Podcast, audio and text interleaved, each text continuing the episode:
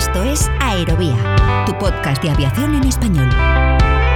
Con Miquel Alcázar. ¿Qué tal? Saludos, ¿cómo están? Sean bienvenidos una semana más a Aerovía, ahora sí en los metros finales de esta temporada 2021-2022, en el que es ya el penúltimo capítulo de este curso en el podcast. Días de mucho calor e incendios en varios países de Europa, uno de ellos en España, donde se repiten las imágenes de prácticamente cada verano, con los medios aéreos batallando las llamas, en este caso en estos últimos días en más de 30 incendios, uno de ellos el de Losacio, en la provincia de Zamora, en el que este domingo falleció un brigadista.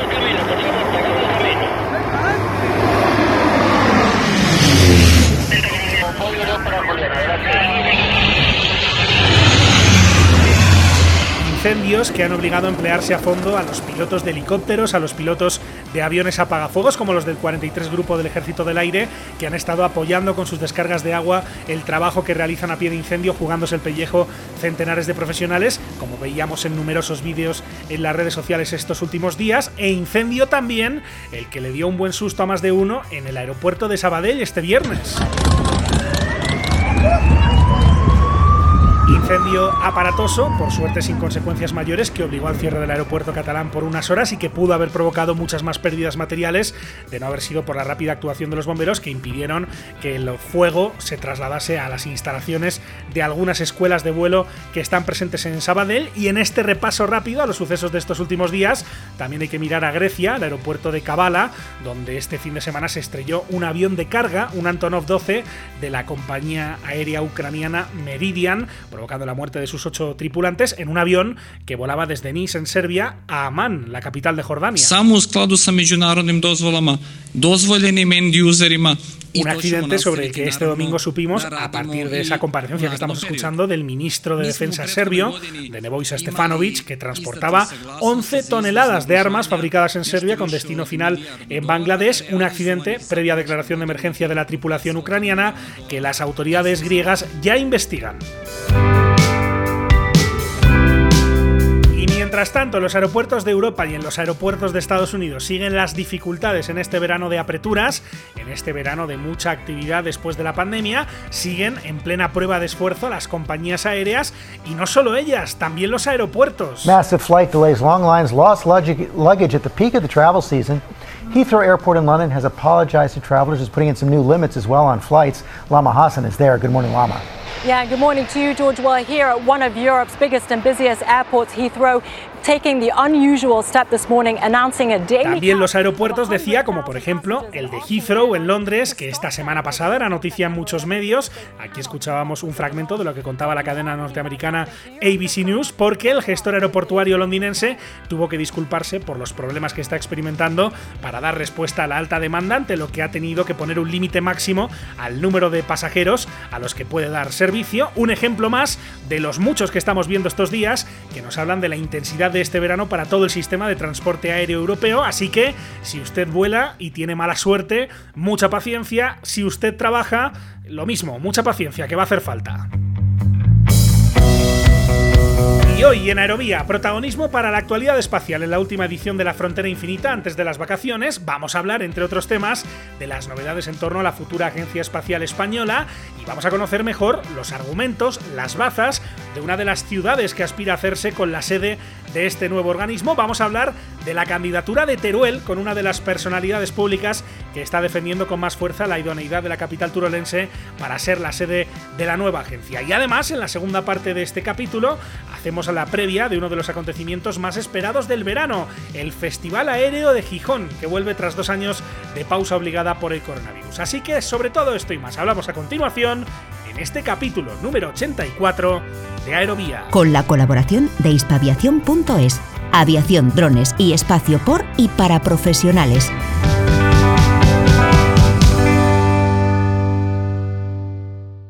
Five, four, three, two, one, zero. Top. Ignition. Allumage. P80. Liftoff. Liftoff. Endeavor, press to ATO, select Zaragoza. Press to ATO, select Zaragoza. En Aerovía miramos al espacio en La Frontera Infinita.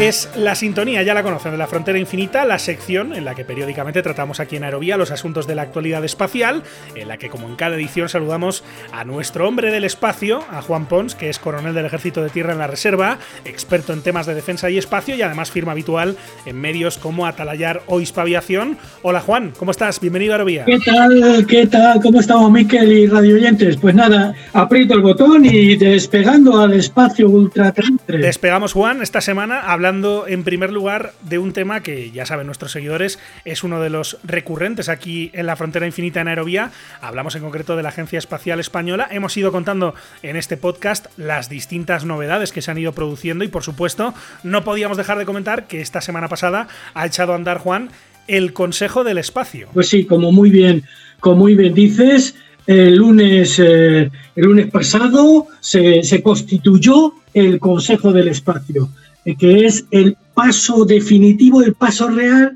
para constituir la Agencia Espacial Española. Es el momento, digamos, que el despegue, eh, el banderazo para, para ese, esa constitución de la Agencia Espacial Española. Un Consejo del Espacio del que ya nos habían hablado semanas atrás distintos portavoces o distintos miembros del gobierno. Vamos a escuchar lo que decía hace algunas semanas la ministra de Ciencia e Innovación del gobierno de España. Escuchamos esto que comentaba en la rueda de prensa tras el Consejo de Ministros hace aproximadamente un mes la ministra Diana Morán. Consejo del Espacio es un órgano interministerial encargado de elaborar los estatutos y el plan inicial de actuación de la futura Agencia Espacial Española que está más cerca que nunca. Su puesta en marcha acelerará la constitución y el lanzamiento de este organismo público vital.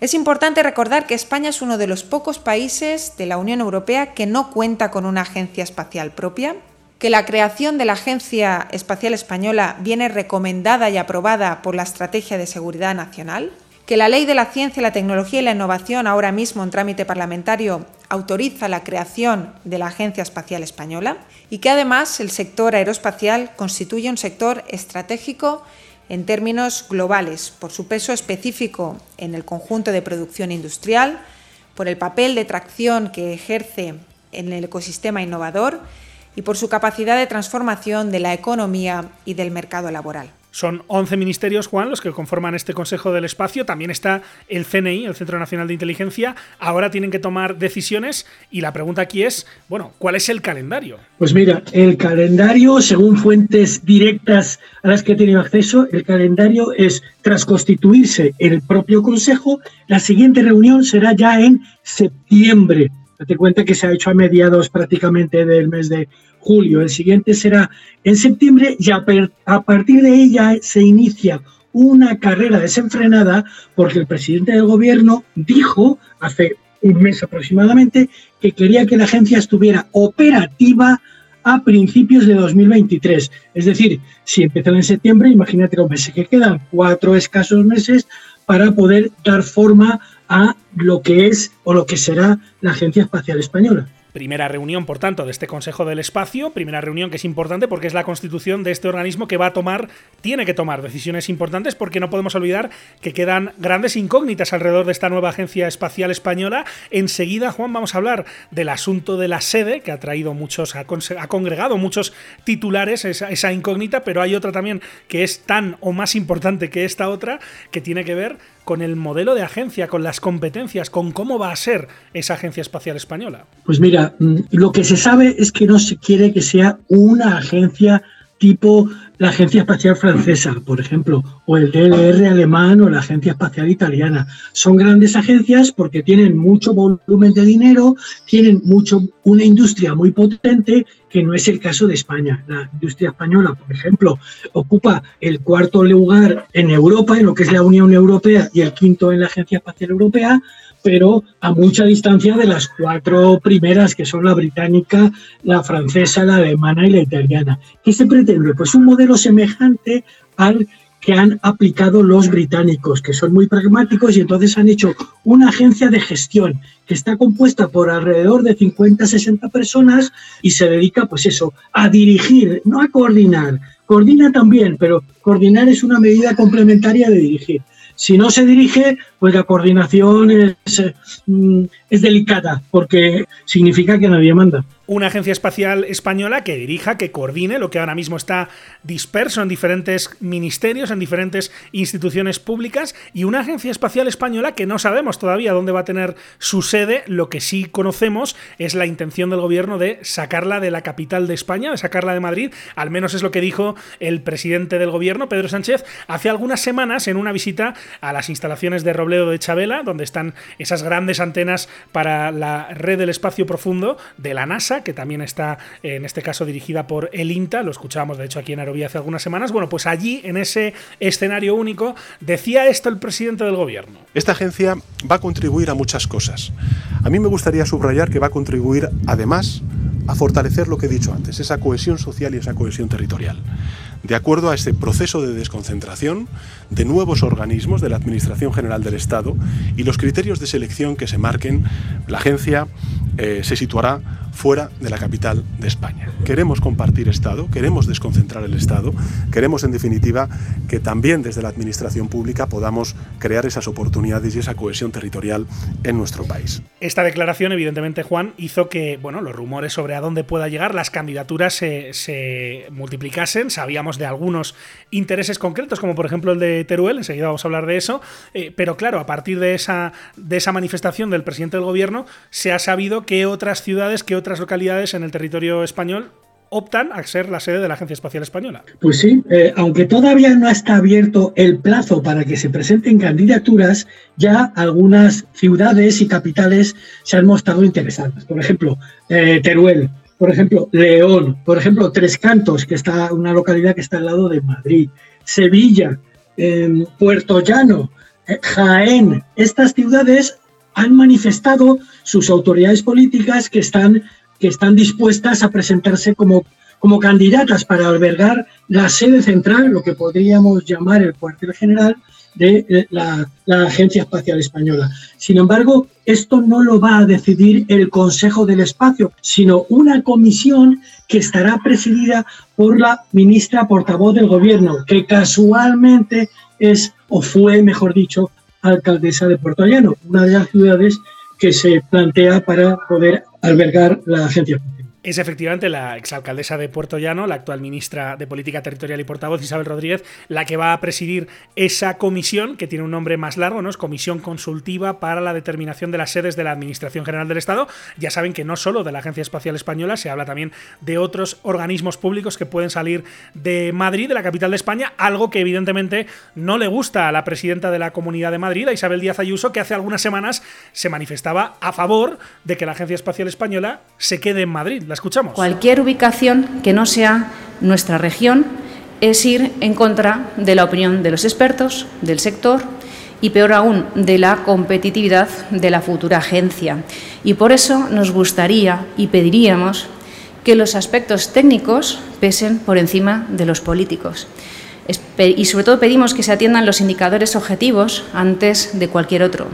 Sobre todo, exigimos, en definitiva, que no se discrimine a este sector en la Comunidad de Madrid, porque Madrid y toda España se juegan demasiado. El sector aeroespacial es estratégico para nuestro país y por eso debe ubicarse en el mejor lugar para todos. Es un fragmento de lo que decía la presidenta de la Comunidad de Madrid, Juan, que en, todo caso recordaba también que en Madrid están no solo los ministerios que tienen competencias en temas espaciales, sino también organismos muy importantes como por ejemplo el INTA o el CEDETI. Efectivamente, es que en Madrid está el instituto, uno de los de las instalaciones más importantes del Instituto Nacional de Técnica Aeroespacial, como tú has dicho, INTA, y también el CEDETI, el Centro para el Desarrollo Tecnológico e Innovación, que por cierto ha cambiado recientemente de nombre, pero sigue llamándose CEDETI. Entonces, claro, si a eso unimos también que en Madrid está la mayor parte del potencial industrial español vinculado con el espacio, pues Madrid tiene grandes expectativas de poder ser eh, la sede de la Agencia Espacial. Si a los ministerios, las comunicaciones vía aérea, vía terrestre, pues claro, Por eso, si a priori se descarta Madrid, pues no es de extrañar que alguien se enfade, entre comillas. Bueno, pues precisamente desde que el presidente del gobierno confirmó su intención de que la futura Agencia Espacial Española se establezca fuera de Madrid, la lista de candidatas, que la enumeraba antes Juan, ha ido creciendo prácticamente semana a semana. Lo cierto es que antes incluso de que se produjera ese anuncio del presidente ya conocíamos las intenciones clarísimas de Teruel, una candidatura que lleva sonando con mucha fuerza desde al menos el mes de febrero y que es, según coinciden muchos analistas, una de las favoritas para llevarse el gato al agua. La candidatura de Teruel tiene tiene en nuestra próxima invitada a una de sus mayores defensoras. Saludamos a la consejera de Ciencia, Universidad y Sociedad del Conocimiento del Gobierno de Aragón. Su nombre es Maru Díaz. Consejera Díaz, ¿cómo está? Bienvenida a Arovía. ¿Qué tal? Encantada de acompañarle. Encantado de saludarle. Consejera, usted dijo hace ya algunos meses que Teruel se merece ser la agencia de la ser la sede, perdón, de la Agencia Espacial Española. ¿Por qué cree que es eh, un merecimiento de Teruel? Bueno, lo, primero señalar desde qué momento llevamos peleando esta agencia.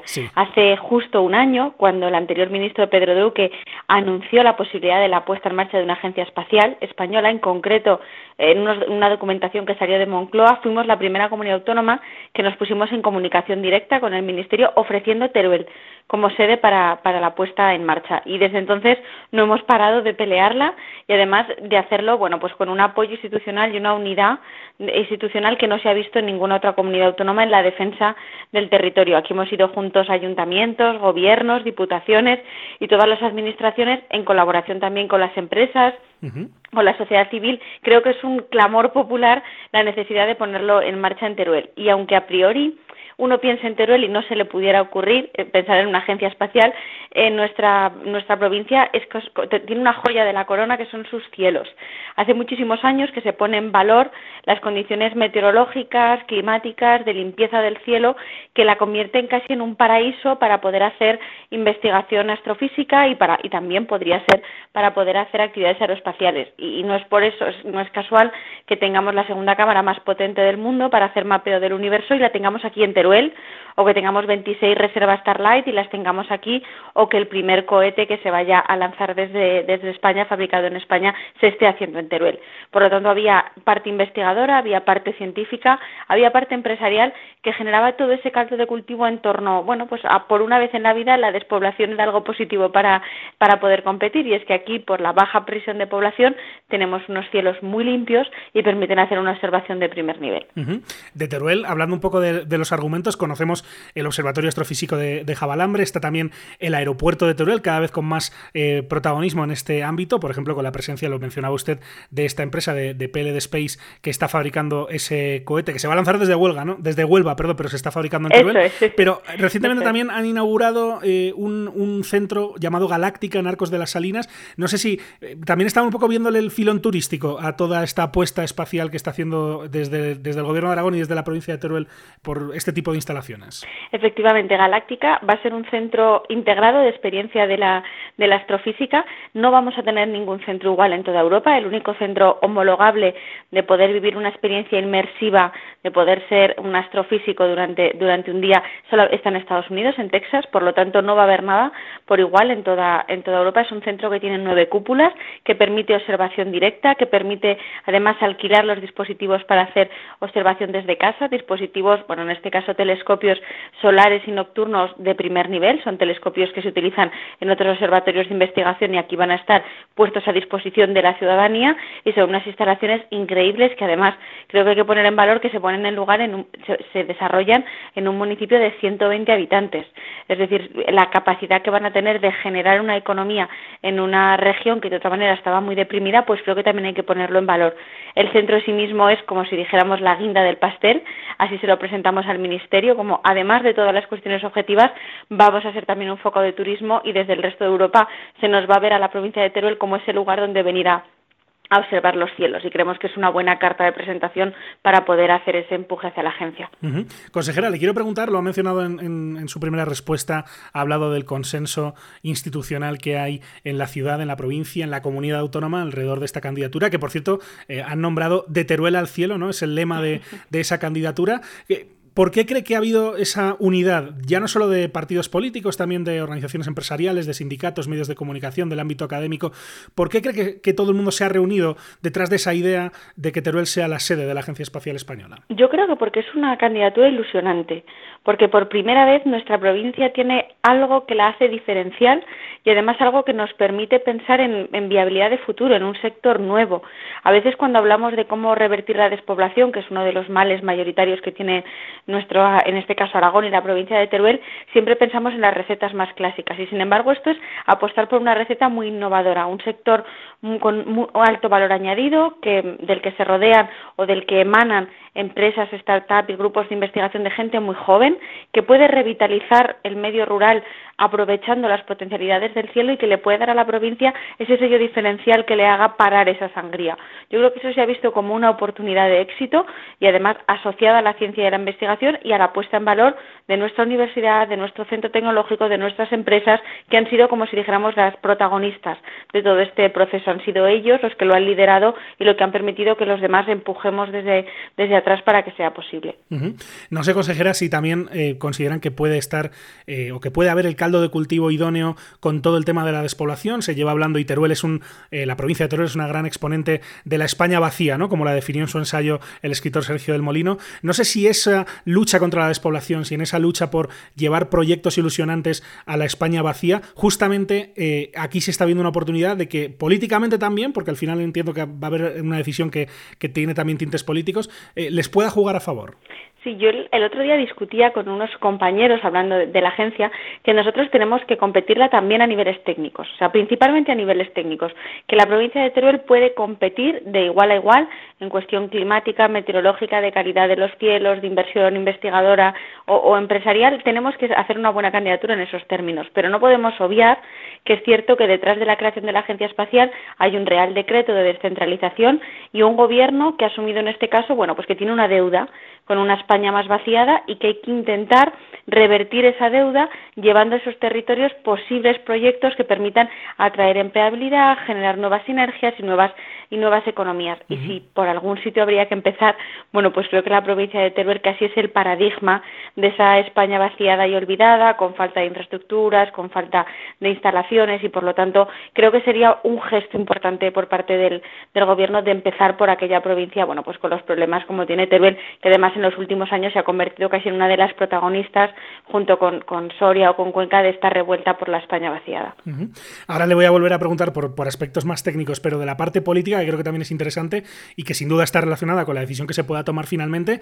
Eh, no sé en, qué punto eh, cree que es un, factor eh, la presencia de ese diputado de Teruel existe en el, en el, Congreso de los Diputados. La semana pasada se discutió, por ejemplo, una, enmienda ¿no? en la ley de ciencia que se estaba tramitando en el Congreso que hace que se tenga en cuenta la, lucha contra la despoblación, que se entiende que es un factor que puede beneficiar a la candidatura de Teruel. No sé cuál es el papel o la responsabilidad que pueda tener ese diputado concretamente en, en, todo este relato que estamos contando? Bueno, yo aquí, más que poner en valor solo ese diputado, quiero poner en valor a todos los diputados del resto de partidos de Aragón, porque en este caso ha habido un, cierre de filas de, de, la apuesta y una defensa en Madrid del resto de los diputados. Los diputados socialistas, los diputados, en este caso de Unidas Podemos, votaron a favor de la candidatura de, de Aragón, se posicionaron también a favor de la, de la candidatura de Aragón y, por lo tanto, no es solamente una lucha del diputado de Teruel, sino de todos los diputados aragoneses y los senadores, que también lo han hecho así, de intentar trasladar al Congreso de los Diputados y al Senado la necesidad de, apostar por la provincia, de tenerla, de tenerla en cuenta. Yo quiero agradecer en general ¿eh?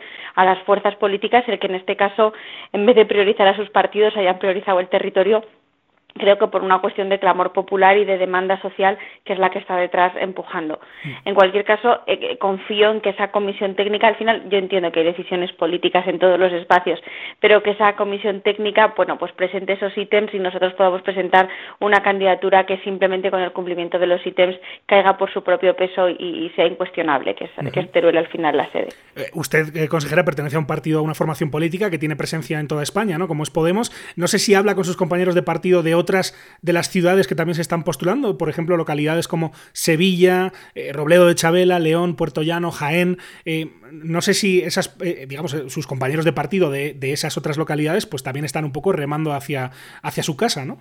Bueno, sí, pero en este caso sí que hay un cierto reconocimiento del trabajo hecho. Hay un reconocimiento de que en Teruel llevamos más de un año trabajando, que la apuesta es la más redonda y la más completa de todas, que ha habido una fuerte inversión económica bueno, hace unos días llegaba otra empresa, ¿no? Y yo lo he comentado con algunos compañeros de, del partido andaluces en este caso. Bueno, pues llega una empresa y además, eh, para una cuestión también aeroespacial, de estaciones de plataforma de gran altitud, y llega recomendada por la ESA, que precisamente es la ESA la que les dijo, no, meteorológicamente es mucho mejor Teruel. Entonces, yo intento aprovechar todas estas excusas para intentar conseguir que el partido se alinee detrás de la candidatura de Teruel, y la verdad que cuando hubo que votar en el Congreso una iniciativa, en este caso de Teruel existe, el portavoz que la defendió fue el portavoz de mi formación, que es Pablo Echenique, que al ser aragones pues también ayudó para que finalmente el apoyo de, todo, de todos los diputados fuera para, para la provincia de Teruel. Creo que todos tenemos que estar unidos en buscar cada uno cuáles son sus, sus mejores cuestiones más diferenciales que les permitan a sus provincias desarrollarse, pero hay que reconocer que en el caso de Teruel es la candidatura más avanzada, es la más trabajada y hay cierto reconocimiento de que nos toca. Del consenso del que hablaba, hablábamos de partidos políticos. No sé si sorprende que, que, una ciudad como Zaragoza, que no es Teruel, obviamente es la capital de Aragón, pero que también se manifieste tan, tan directamente a favor de que, de que la Agencia Espacial Española vaya, vaya a Teruel. No sé qué gana Zaragoza en este caso. Bueno, nos ha costado un poquito convencerlos en Zaragoza porque hay un fenómeno muy aragonés que es que, que es el, el, fenómeno Zaragón, que es lo mismo que nos pasa a nivel estatal. Al final, las capitales tienen mucha atracción económica, mucha atracción empresarial y es difícil que el resto del territorio tire. Pero creo que en este caso se ha reconocido que la ciudad de Zaragoza se puede especializar en otros sectores, que están llegando empresas de otros sectores también con alto valor añadido, como puede ser la, las empresas farmacéuticas, por ejemplo, u otras, u otras muchas, y sin embargo, no tenía sentido plantear muchas de las apuestas aeroespaciales desde la ciudad de Zaragoza, porque ni tan siquiera la investigación que hacemos en materia aeroespacial se está haciendo en Zaragoza, es que ya se está haciendo en la propia provincia de Teruel, por lo tanto, lo natural era compasarlo en la provincia, así que yo ahí agradezco en este caso la generosidad de las instituciones de Zaragoza y también de la provincia de Huesca de entender que en este caso era la provincia de Teruel la que tenía que remar y que si llega finalmente a Teruel va a ser positivo para todo Aragón. El aumento del PIB que pueda representar o la llegada de fondos a través del PERTE aeroespacial va a ser bueno para toda la comunidad autónoma. Sabemos poco, creo, del proceso, ¿no? De cómo se va a tomar esa decisión. Ya sabemos más o menos quién la va a tomar, pero no sé ustedes qué saben, en este caso, como defensores de una candidatura, si van a tener que presentar documentación técnica, si van a tener que ir a defender eh, sus argumentos. ¿Saben más o menos cómo va a ser el proceso? Pues no, y esta es una de las cuestiones que más dolores de cabeza nos genera, porque nos encantaría poder tener ya un planning con fechas de qué es exactamente la documentación que tenemos que presentar, en qué tiempos, si hay un proceso de criba, o si vamos a pasar por varios ítems indicadores y van, van a ir quedando menos candidaturas, no sabemos cómo se va a hacer el proceso. Es cierto que ayer el Consejo del Espacio se reunió por primera vez, se constituyó y allí sí que ya sabemos quiénes son los actores que forman parte del Consejo del Espacio y también que se han puesto como deberes los estatutos y la, el desarrollo del propio procedimiento para la elección de la sede. Pero les tenemos que dejar trabajar estas semanas y todavía no tenemos la información suficiente. Es verdad que a nosotros nos interesaría, porque estamos en un momento también de negociación presupuestaria y la vocación tanto del Gobierno de Aragón como de las instituciones que lo apoyan es apoyar también económicamente la candidatura. Por eso, ojalá supiéramos cuanto antes pues para poderlo grabar presupuestariamente y demostrar que también hay un apoyo en este sentido. Uh -huh. No, no sabemos los detalles de ese proceso de selección, por decirlo de alguna manera, que eso me imagino, pues que evidentemente les condiciona, ¿no? A la hora de saber qué, qué tienen que preparar o no. ¿Saben algo sobre los criterios? ¿Sabemos cómo les van a evaluar de alguna manera? ¿Saben si va a primar eh, más la parte técnica que la política o van a estar equilibradas? ¿Les han dado algún tipo de, de input en ese sentido, aunque sea, digamos, de manera no oficial? De manera no oficial, sí que nos han trasladado que al final, como todo pende de ese Real Decreto de descentralización, va a haber criterios de descentralización y despoblación que van a ser importantes. Y eso nos tranquiliza frente a algunas de las candidaturas que podrían tener una buena propuesta técnica, pero que sin embargo van a tener serias dificultades para pasar o para poder ser evaluados bajo los ítems de la despoblación o de, bueno, porque pensemos en Sevilla o en Madrid, ¿no? Bueno, pues no son exactamente zonas des despobladas y eso nos tranquiliza un poco, pero aún así desconocemos exactamente en qué términos los van a necesitar.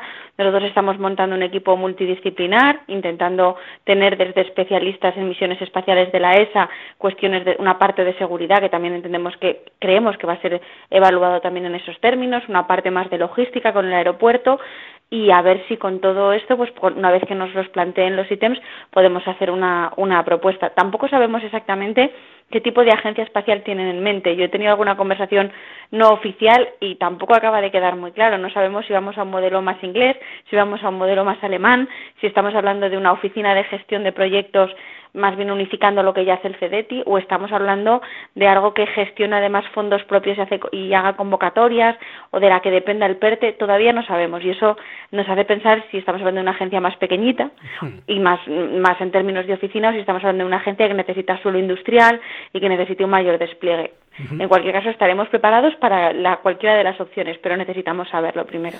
Eh, esa era, de hecho, una pregunta que, le quería hacer ya en la parte final y creo que es súper relevante, ¿no? Porque efectivamente no conocemos todavía qué, qué forma va a tener esa, agencia espacial eh, española, ni sobre todo, y esto es súper importante, qué competencias, ¿no? No sé si eh, es una preocupación en, el caso de ustedes, por ejemplo, que se acabe convirtiendo en algo muy simbólico, pero sin realmente una aplicación práctica en el día a día del sector espacial español, y que entonces sí, bueno, que, llegue a alguna localidad donde sea simbólica su presencia, pero que realmente luego no tenga un impacto real. Em, no sé si eso es un temor. Claro, yo creo que, que nuestro país, si se si asume de una vez que éramos eh, de los pocos países que quedaban en Europa que no tenían una agencia espacial, si, creíamos, si creemos de verdad que aportando, eh, siendo los quintos que más aportamos a la ESA y a las misiones espaciales europeas, teníamos que tener un organismo, creo que no, no podemos hacer algo descafeinado, casi como obligación moral después de entrar tan tarde en esta en esta pelea y después de haber estado durante años sin trabajar con ella, creo que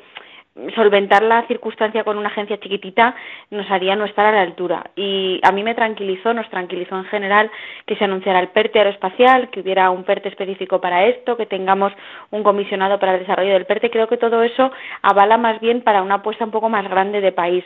También es cierto que las circunstancias de seguridad actuales que vivimos también apuntan a la necesidad de que la agencia sea algo más que un mero instrumento de coordinación de proyectos de investigación mm. por la propia coyuntura de, actual que vivimos en Europa. Por eso, bueno, pues confiamos que parece que, que, todos los indicadores hablan de una apuesta más grande que una mera que una mera oficina, pero en cualquier caso, hasta que ese Consejo del Espacio no determine cuáles son exactamente las funciones, pues tendremos que tendremos que esperar.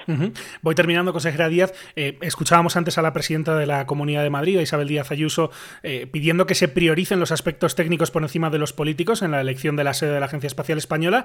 ¿Les preocupa de alguna manera la, inercia que puede haber desde, desde la capital? No sé si reconocen de alguna manera que sería la opción más práctica, ¿no? En Madrid, obviamente, están los ministerios que tienen competencias en temas espaciales, están las principales organizaciones como el INTA, el CEDETI.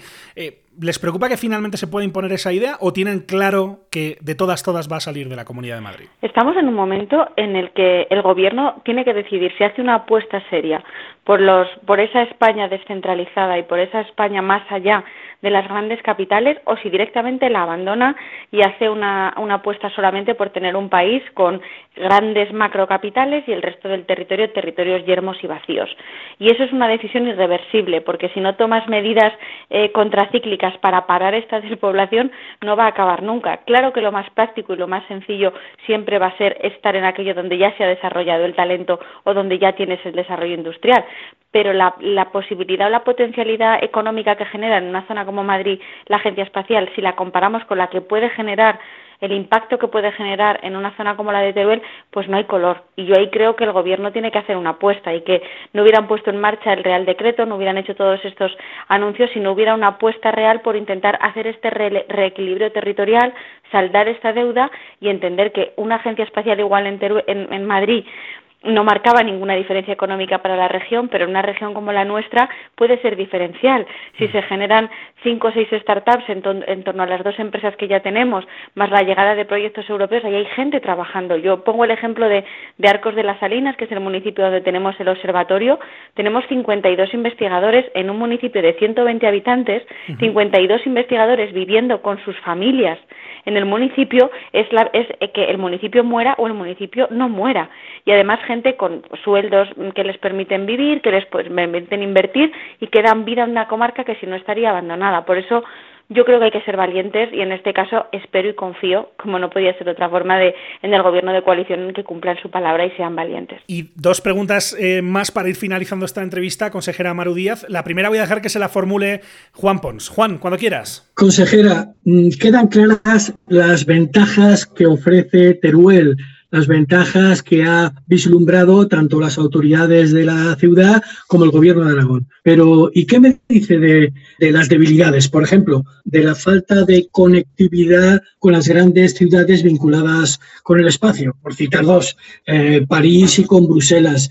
¿Qué debilidades, como he dicho antes, tiene Teruel? ¿Cuáles han, contemplado que, que, tiene y que deben, que deben paliar en la medida de lo posible? Sí, esa es una de las primeras y lo que estamos haciendo es intentar pensar opciones para, para solventarla. Es cierto que no hay conectividad comercial y lo que estamos dando vueltas es a la posibilidad de, como tenemos eh, aeropuerto del que se puede volar, pensar en alternativas de traslados no comerciales para investigación o para personal técnico, bueno, pues porque al final, si ya está la infraestructura para poder usarlo como, como aeropuerto, podríamos pensar y estamos dándole vueltas ahí, porque es cierto que las conexiones son un, son un problema y eso, eso lo dificulta. También nos generaba dudas hasta ahora y por eso hemos hecho un esfuerzo grande este último año en cuestiones de conectividad. La, provincia de Teruel tenía muy mala conectividad y eso nos podría restar también, vamos, en el caso no podíamos tener centros de primer nivel o empresas que no tuvieran una conexión de, de calidad a Internet, eso también se ha solventado. Bueno, y nos preocupa también quizá el poco peso industrial todavía que teníamos de este sector y por eso también está habiendo un esfuerzo desde el gobierno y ya, bueno, está PLD, pero ahora ya ha llegado también otra empresa de intentar tener también apoyo industrial porque sabemos que otras candidaturas, como es el caso de Sevilla, tienen monstruos industriales detrás apoyando la candidatura. Y una última es que el gobierno ha dicho, el gobierno central, eh, que no quiere tener que asumir íntegramente el coste de esta instalación de, la Agencia Espacial Española, eh, que se va a valorar que las candidaturas ya pongan inmuebles construidos a disposición de, este, de este nuevo ente. Eh, no sé si ustedes ya tienen identificado eso o si de alguna manera las instituciones aragonesas y turolenses van a apoyar también de manera, desde el ámbito financiero, esta instalación en caso de de que se finalmente se produjera. Sí, la declaración que hemos firmado, toda la gente que estamos detrás de la, de la candidatura, alcaldes, diputaciones, el gobierno, incluye apoyo económico. Estamos ya teniendo un estudio sobre cuáles son las instalaciones que se podrían utilizar. Lo bueno de estar todas las instituciones de todos los niveles es que tenemos un mapeo integral de edificios bien vacíos, bien en desuso y ya hay instalaciones tanto para si la agencia son 20 técnicos o si estamos hablando de 100 o si estamos hablando de suelo industrial. Toda esa parte se está trabajando actualmente, por lo tanto esa parte se podría asumir. Y luego la provincia de Teruel tiene una cuestión positiva para, para la inversión y para la redactación de estos espacios y es que contamos con el Fondo de Inversiones de Teruel, que es una herramienta económica que no tienen otras provincias y que es dinero destinado exclusivamente para inversiones dentro de la dentro de la provincia, lo cual nos permitiría destinar parte de esas inversiones, bueno, pues a habilitar las instalaciones, a, pagar parte de los proyectos y creo que está en esa parte, en la parte de asumir los costes y de poderlo financiar y de poder generar las instalaciones, creo que competimos mejor que otras comunidades autónomas por las herramientas que tiene la provincia, sin olvidar que además estamos peleando y esperamos que ya se incluya en este presupuesto el 20% de reducción de costes a las empresas por zona especialmente despoblada, que también ayudaría a que aquellas startups que se pudieran generar, bueno, pues lo hicieran también con un abaratamiento de costes a la seguridad social de sus trabajadores. Pues fue la de Teruel, la candidatura, la primera, la más madrugadora de todas las que se han ido presentando, también es, creo, la más optimista en, en esta carrera por hacerse con la sede de la Agencia Espacial Española, una candidatura de la que hemos hablado aquí en Aerovía con la consejera de Ciencia Universidad y Sociedad del Conocimiento del Gobierno de Aragón, con Maru Díaz. Consejera, ha sido un placer tenerla en Aerovía. Mucha suerte en este camino y estamos en contacto. Muchas gracias. Venga, perfecto. Un abrazo.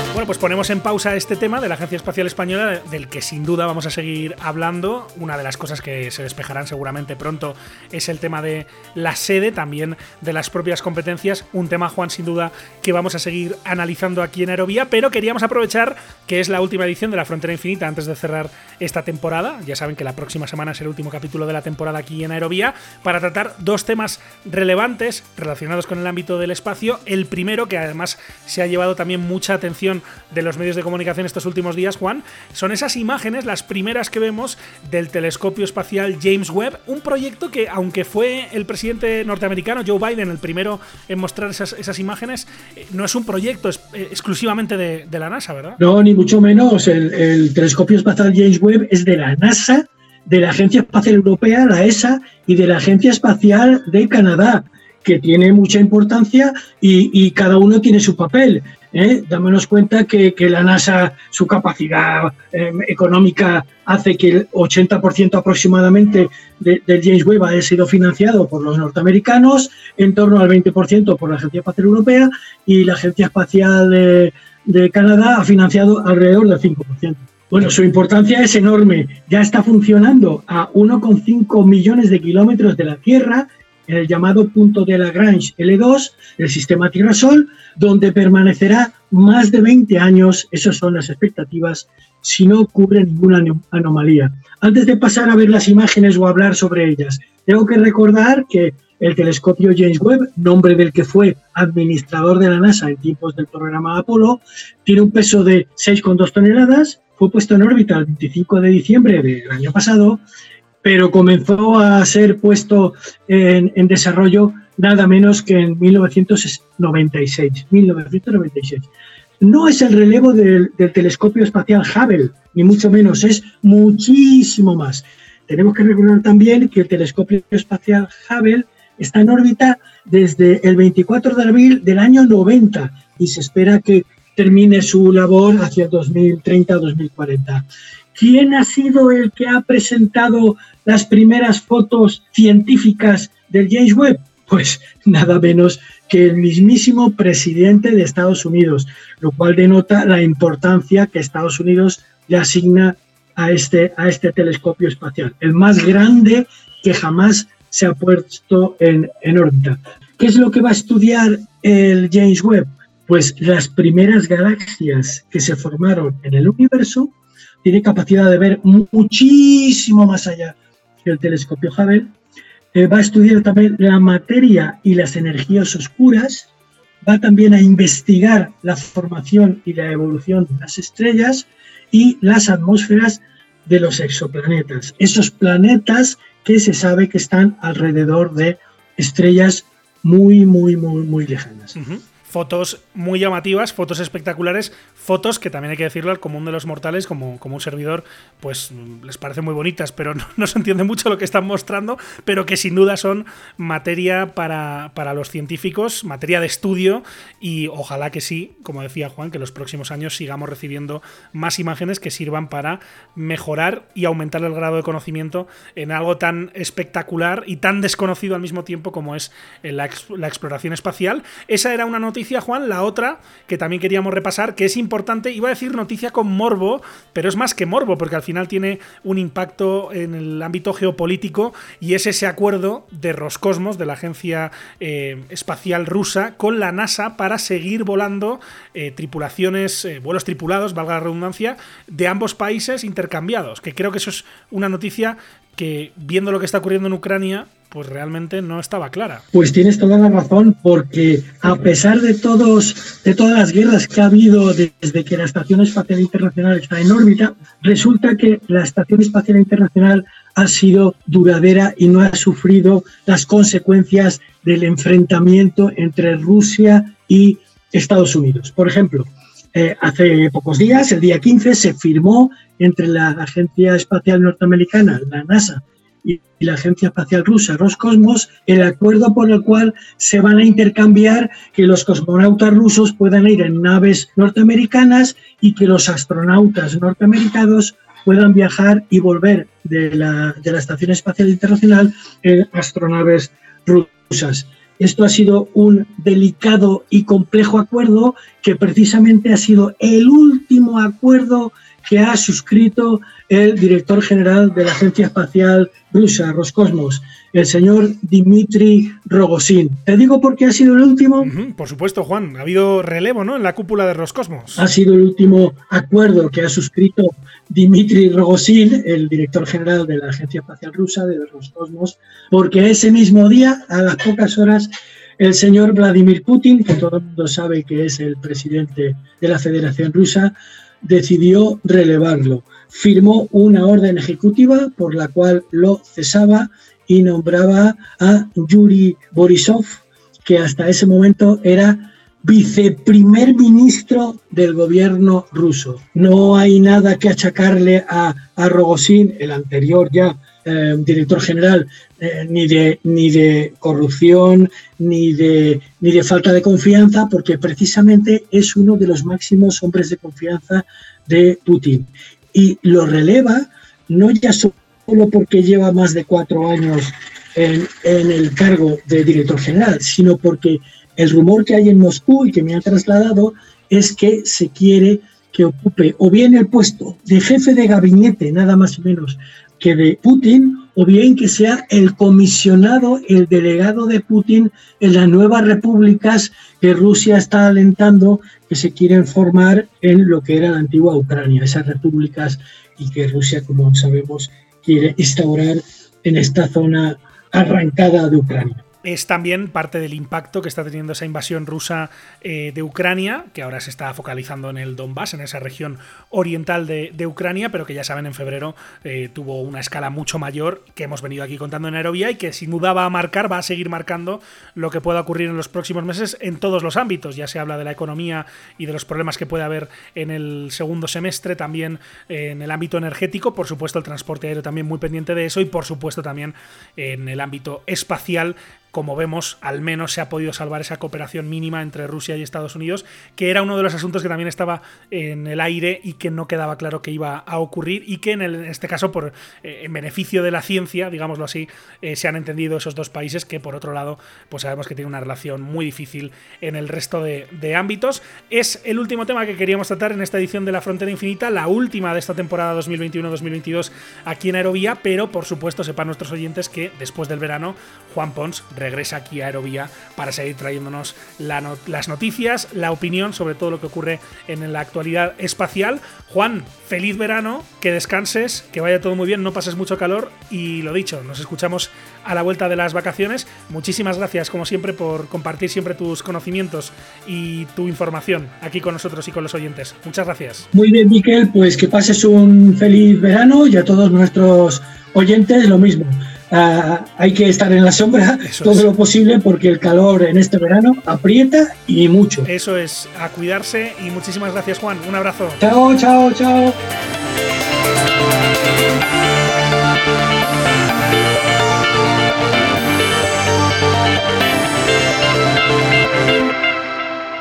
Y nosotros seguimos, nos vamos de Festival Aéreo.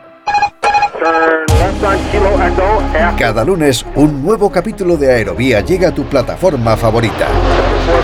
Cada semana el mejor espacio de análisis e información sobre el sector del transporte aéreo llega a tus oídos. Lo más destacado de la actualidad aeronáutica, reportajes, entrevistas, las secciones especializadas. Escucha todo esto y más en Aerovía. ¿Quieres contactar con nosotros? Escríbenos a info.aerovía.net.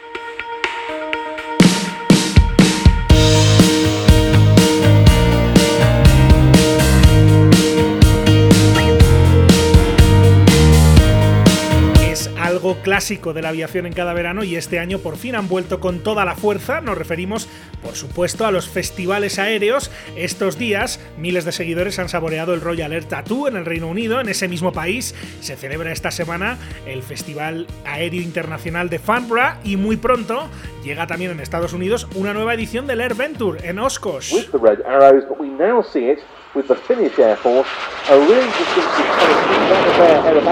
Experience an event unlike anything else. EAA Air Venture Oshkosh returns July 25th through the 31st. El verano, como estamos escuchando, es la época tradicional de los festivales aéreos y en esto España no es ninguna, ninguna excepción. Este próximo fin de semana, el 23 y 24 de julio, vuelve tras la pandemia el Festival Aéreo de Gijón, un evento que lleva la firma de la Asociación Cultural Aeronáutica Española, cuyo presidente es Pablo González, que es el director de este festival. Hola Pablo, ¿cómo estás? Bienvenido a Aerovía. ¿Qué tal? ¿Cómo estás, Miquel? Muchas gracias. Encantado de saludarte, Pablo.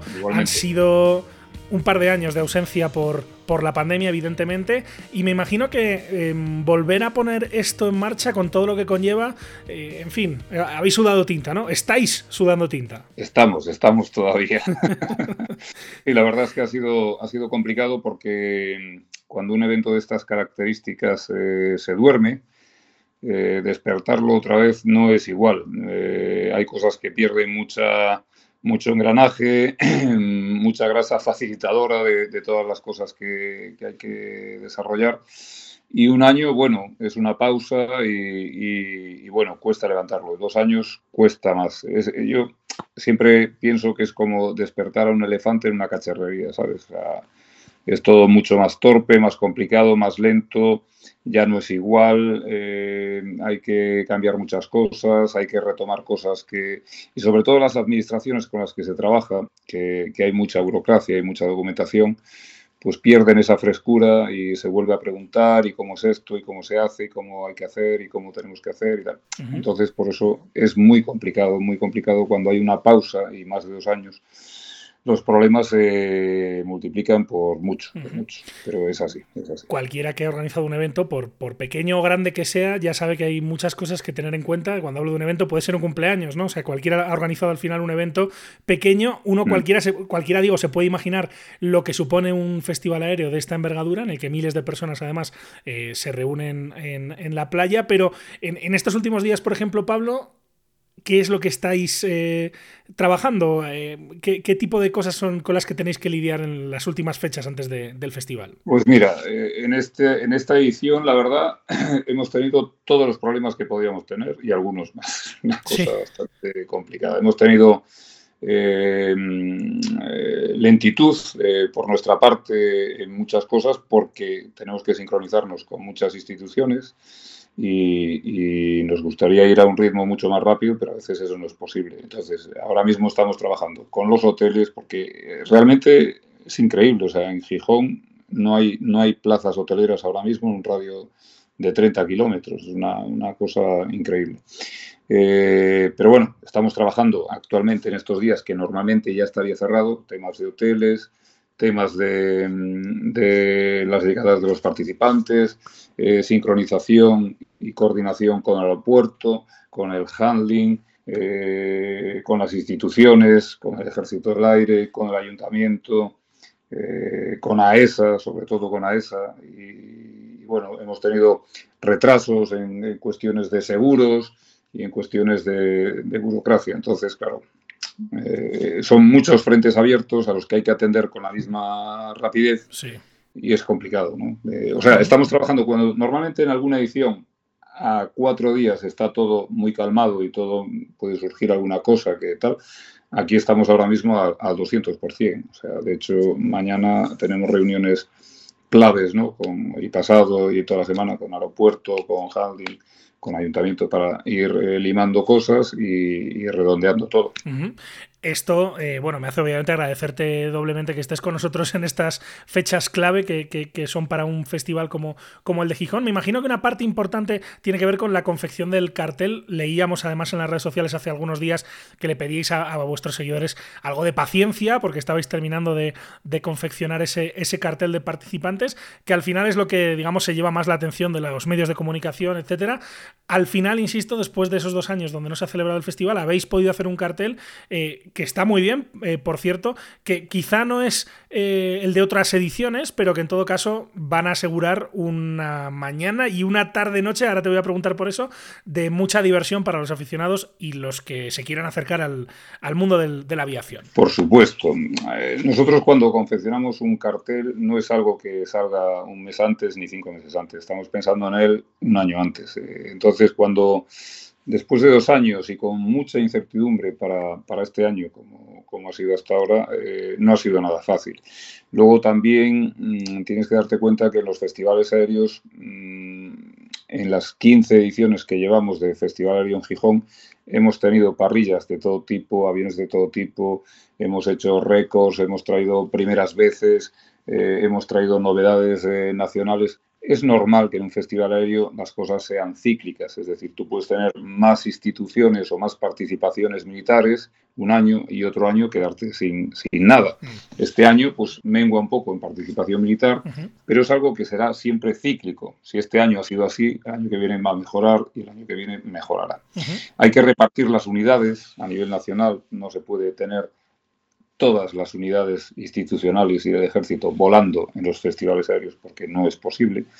Y coincide, eh, a veces en los festivales aéreos, como es este caso, coinciden muchas cuestiones, mala suerte, mala fecha, eh, mal tiempo para prepararse, o sea, hay, un montón de, problemillas. Entonces, este año, pues el cartel, lo que sí es importante es eh, que se le da mucha cobertura a la aviación civil, porque tampoco queremos un, cartel 100% militar, porque eso no tendría mucho sentido.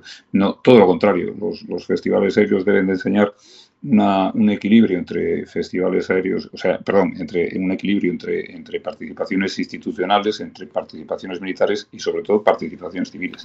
Y dentro de las participaciones civiles, yo creo que hay que dar cobertura a toda la aviación general, porque hay mucho público que quiere ver ultraligeros, hay mucho público que quiere ver cazas, hay mucho público que quiere ver clásicos y hay mucho público que quiere ver aviación ligera deportiva y hay otro público que quiere ver acrobacia y hay otro público que quiere ver eh, coordinación y belleza y elegancia. elegancia. Bueno, es que, eh, ¿sabes? Hay, hay que repartir un poco todo esto. No puedes hacer un cartel de solo un tipo de participación porque entonces te quedas fuera de, lo que es realmente un festival aéreo. Hay que enseñar la aviación general desde lo más sencillo hasta lo más, lo más complicado. Entonces, si cubres todos esos aspectos, como es en este caso que se cubren todos estos aspectos, el cartel está bien conformado. Evidentemente, claro que se comprende que uno pueda decir, es que, jo, a mí me gustaría ver al Harrier, bueno, pues si este año no lo ves, pues lo verás el año que viene. no puede ser todo siempre. Claro, desde luego. Y el cartel, lo decías, responde muy bien a eso que estás mencionando y que es un contexto además muy importante para darle a la audiencia ¿no? y a los eh, visitantes que sepan que tiene que haber un poco de todo y lo hay, ¿no? Hay desde ultraligeros de la Morgal, bomberos de Asturias con, con, helicópteros, eh, Cuerpo Nacional de Policía, Guardia Civil, está el F-18 del ala 12, em, la patrulla ASPA del Ejército del Aire, Juan Velarde, que va a estar volando también allí, la, formación Quijote, ¿no? Aviones también muy peculiares de ver. Y, el Pioneer Team, que, no sé si es un poco lo que se ha llevado los titulares de lo que se va a hacer eh, con pirotecnia el, día anterior. No sé si nos puedes contar un poquito más de eso, Pablo. Sí, mira, ahí te has dejado Aerospar, no sé si lo nombraste. No. pues nada, pues eso es lo fundamental. Mira, el, sábado va a haber un sunset. La complicación del sunset, o sea, lo bonito de esto del festival aéreo es ir dando a conocer a la gente las particularidades, que no todo es tan sencillo. Es decir, si nosotros tenemos Aerospars en un festival aéreo como es el de Gijón, que es mucho público y con unos presupuestos muy ajustados, porque esto no es un business, es, un evento gratuito que se hace sin ánimo de lucro y, se ofrece en, unas instalaciones abiertas y, de forma gratuita como es la, playa. Pero si tú te vas a un festival aéreo fuera de España, ya no existen este tipo de festivales aéreos. Eh, hay festivales aéreos donde se entra, se paga una entrada y se contempla el espectáculo. Bueno, esos festivales aéreos disponen de muchísimo presupuesto, del que nosotros no podemos gozar aquí, pero gozamos de un público mayoritario en, en número. Es decir, los festivales aéreos de fuera nos envidia el público que tenemos nosotros envidiamos los presupuestos que pueden traer lo que les dé la gana. Una por otra. esto, esto valga de, introducción, por ejemplo, para hablar de Aerospar. Aerospar, si la gente no lo sabe, nosotros lo contamos y, nos ayudas tú a, a explicarlo, ahora mismo es el mejor o uno, bueno, el mejor, el mejor equipo que hay en el mundo de, vuelo en formación con pirotecnia o vuelo nocturno, ¿no? Con este tipo de, espectáculo. Entonces, ¿cómo te vas a traer tú a, dos británicos que están solicitados por cuarenta y tantos países en, todos sus festivales aéreos? Con festivales aéreos que les pagan tres veces más o cuatro veces más o cinco veces más. Entonces, claro, eh, es complicado explicar mm, las razones de por qué está Aerospar aquí. Eh, pero aquí está, lo, vamos a tener en Gijón. Pioneer Team, pues es una de las mejores patrullas que hay en el mundo de vuelo en formación, que es lo que decía antes de, un vuelo elegante, bello, coordinado, es el mejor ejemplo que hay a nivel mundial, y con pirotecnia. Entonces ya estamos hablando de dos patrullas que están absolutamente solicitadas en todo el mundo. Y están en Gijón. Eso tiene un valor. Más que tener eh, un caza o dos cazas. Para mí, para mí, para mí es mucho más importante tener eh, estas participaciones civiles que cuestan tenerlas y que cuestan económicamente y que es difícil pelear por ellas, pues lograr juntarlas o traer a una, ya no te digo las dos, a un festival aéreo como puede ser en España. Bueno, mm. entonces eh, el Sunset vamos a tener ahí dos presencias, que es Aerospar y Pioneer Team. El Sunset también tiene, es un festival, es, un, es, un, es, un, es una acción bastante complicada, porque no es como el Festival del Domingo, que es todo por la mañana. Estamos hablando de, de, vuelos antes del ocaso, de vuelos después del ocaso, de, de vuelos en VFR nocturno, con una especificación eh, aeronáutica totalmente diferente, eh, con una coordinación complicada, se despega de un aeródromo, se aterriza en un aeropuerto, son a horas eh, críticas. Bueno, entonces es, complicado montar un Sunset. Y el Sunset, pues vamos a tener el F-18, a Pioneer Team, Aerospars y, posiblemente algún ultraligero que en forma de helicóptero que, que, va a estar por ahí. Lo estamos viendo y tal que va a ser un espectáculo único. Mm, que yo recuerde, solo se han hecho sunsets en dos festivales en España, que es eh, en Málaga, eh, en Torre del Mar, y en Gijón. Y, claro, cuando tú eres capaz de lograr un sunset un poquito más completo, pues hombre, eh, es un gran espectáculo, que es un, es un pre-espectáculo de lo que va a ser el domingo. ¿no? Son unos vuelos de promoción, podemos incluso llamarlos vuelos de promoción del, festival aéreo. Y, tener ese tipo de participaciones con, equipos profesionales que son absolutamente demandados en todo el mundo, pues yo creo que deberíamos de, estar contentos de, de, poder contar con ellos. Y ahora toca cruzar los dedos, me imagino, esperar que haya buena meteorología, que el público responda, que seguro que vamos a ver imágenes espectaculares este fin de semana eh, próximo en, Gijón, con todo el público volcado con ese festival aéreo que vuelve después de la pandemia. Eh, una recomendación creo que importante para cerrar ya, Pablo, es que la gente interesada, quienes vayan a ir, os sigan en las redes sociales, estén atentos a las comunicaciones oficiales sobre temas de horarios, información de servicio. Mm, eh, creo que eso es clave, ¿no? Sí, nosotros tenemos ahí en la página web del festival, que es eh, ponemos las participaciones, los horarios, pero realmente donde damos las noticias al minuto, eh, hacemos un esfuerzo importante por tener actualización en, el Facebook, que es donde la gente puede incluso interactuar con, la organización para comentarnos cosas y tal. Recibimos todos sus comentarios o sus críticas o consejos con todo cariño y, ahí sí que nos movemos al minuto, sobre todo, sobre todo en informaciones de última hora, para los entrenamientos, para poder avisar al público de los entrenamientos, que no son vuelos de festival, sino que son vuelos rutinarios que están sujetos a, a muchos posibles cambios, que normalmente siempre se cambian los horarios entonces procuramos avisar al momento, ¿no? Y luego, eh, si hay alguna incidencia o alguna novedad o alguna cosa que sucede, la difundimos a través de, las redes sociales como Facebook, festival. Todo esto organizado como parte de la Fiesta del Cielo que, se ha organizado allí en Asturias. Lo hablábamos la semana pasada también del Spotter Day del sábado en La Morgal. El Festival Aéreo de Gijón, súper importante, vuelve después de, eh, desde 2019, ya son, pues van a ser tres veranos, eh, desde la última edición, con toda la fuerza del mundo y desde luego con nuestros mejores deseos, Pablo, ojalá sea un, gran espectáculo y ojalá veamos fotos que seguro que sí espectaculares, sobre todo del sunset, ¿no? que creo que siempre la pirotecnia y la aviación regalan esas imágenes que son desafiantes para los fotógrafos, pero sin duda eh, espectaculares para el ojo humano también poderlo ver. Así que mucha suerte, Pablo González, el director del Festival Aéreo de Gijón y el presidente de la Asociación Cultural Aeronáutica Española. En septiembre, cuando vuelva a Aerovía, yo creo que hablaremos también de Torre del Mar, pero eso lo dejamos para más adelante. suerte con esta semana y que vaya todo muy bien el fin de semana. Muchísimas gracias, Níker, y muchísimas gracias también por el apoyo que das al Festival Aéreo en, su difusión. Muchas gracias. A vosotros. Un abrazo, gracias. Un abrazo. Chao.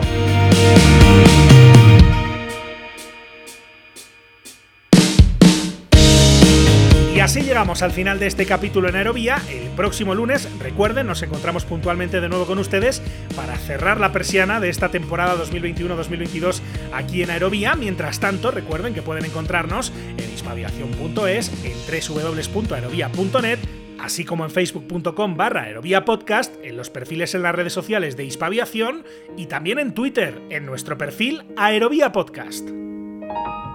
Además, como siempre, les invitamos a suscribirse si no lo han hecho ya en cualquiera de las principales plataformas en las que se puede escuchar Aerovía.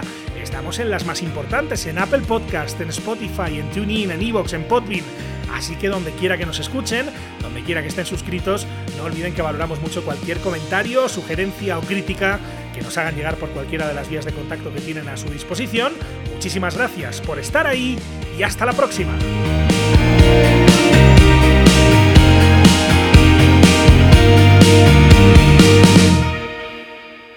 Wind calm, clear for takeoff, runway 36. Aviación civil, aviación militar, aviación general y deportiva, drones, espacio. ¿Quieres estar al tanto de lo que ocurre en el sector? No olvides seguirnos en tu plataforma favorita.